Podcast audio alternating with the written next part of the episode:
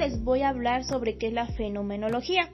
Se denota como una corriente filosófica donde describe, estudia y determina en qué consiste tales fenómenos y cómo suceden en el mundo, pues está lleno de manifestaciones.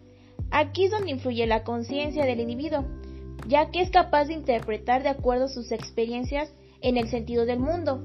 Pero es difícil que solamente haya una interpretación, pues está unada del empirismo y de la teoría fundamental. Los autores que se han adentrado son Edmund Husserl, Max Schleder, Martin Heidegger, Maurice Merleau-Ponty o Jean-Paul Sartre.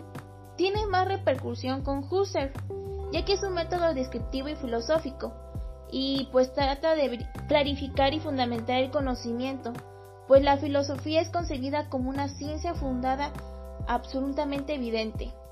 Esta perspectiva necesita y demuestra algunas operaciones cognitivas, tales como el juicio, la abstracción, con un objetivo prácticamente intencional, ya que la conciencia aprende significaciones en tanto simple que están dadas y de la forma de lo que están.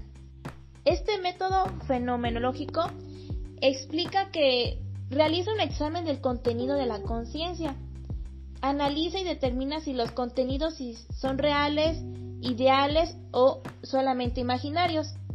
También se puede suspender este, momentáneamente la conciencia fenomenológica, de forma de que uno no se pueda atender a lo, dado como tal y sea capaz de describirlo en toda su pureza.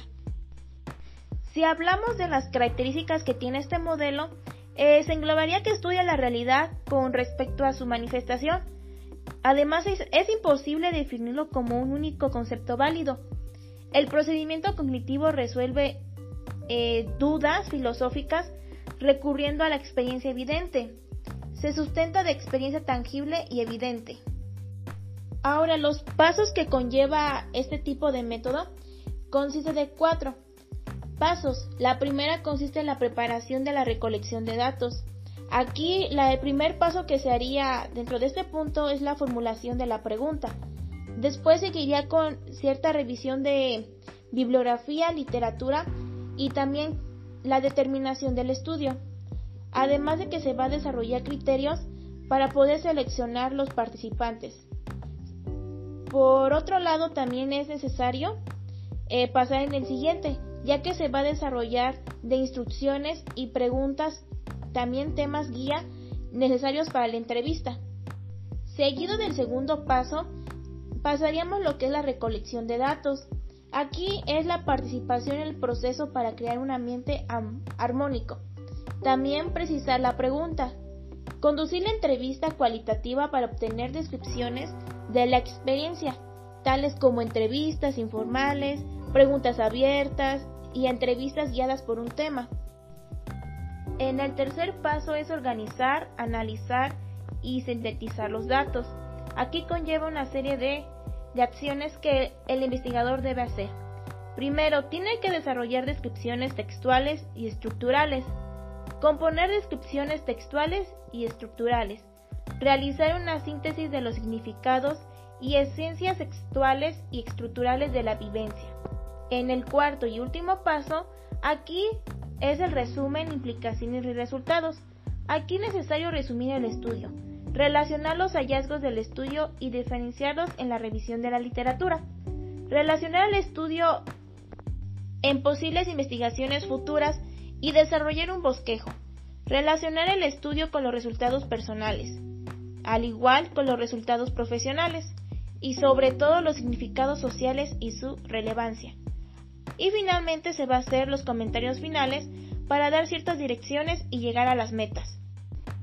Anteriormente dicho sobre los pasos para llevar a cabo la investigación fenomenológica, también existen otros métodos que nutren esta investigación, como es la búsqueda y la exploración de la conciencia.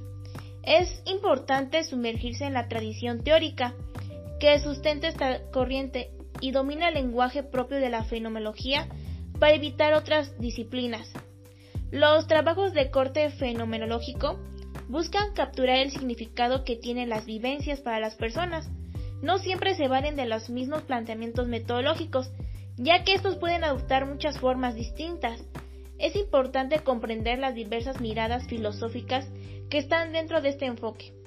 Cuando se solicita a los individuos a describir sus vivencias cotidianas en un tema determinado, el investigador tiene que suspender momentáneamente sus percepciones propias, prejuicios y ciertos valores.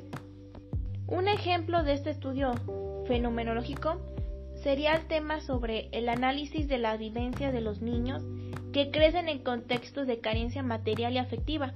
Por otro lado, sería también la experiencia de una persona en su infancia. Ahora, si nos adentramos en, el ámbito educativo, este método fenomenológico eh, contribuye al conocimiento de las realidades escolares para así comprender todas las vivencias de las personas que salen del proceso de formación.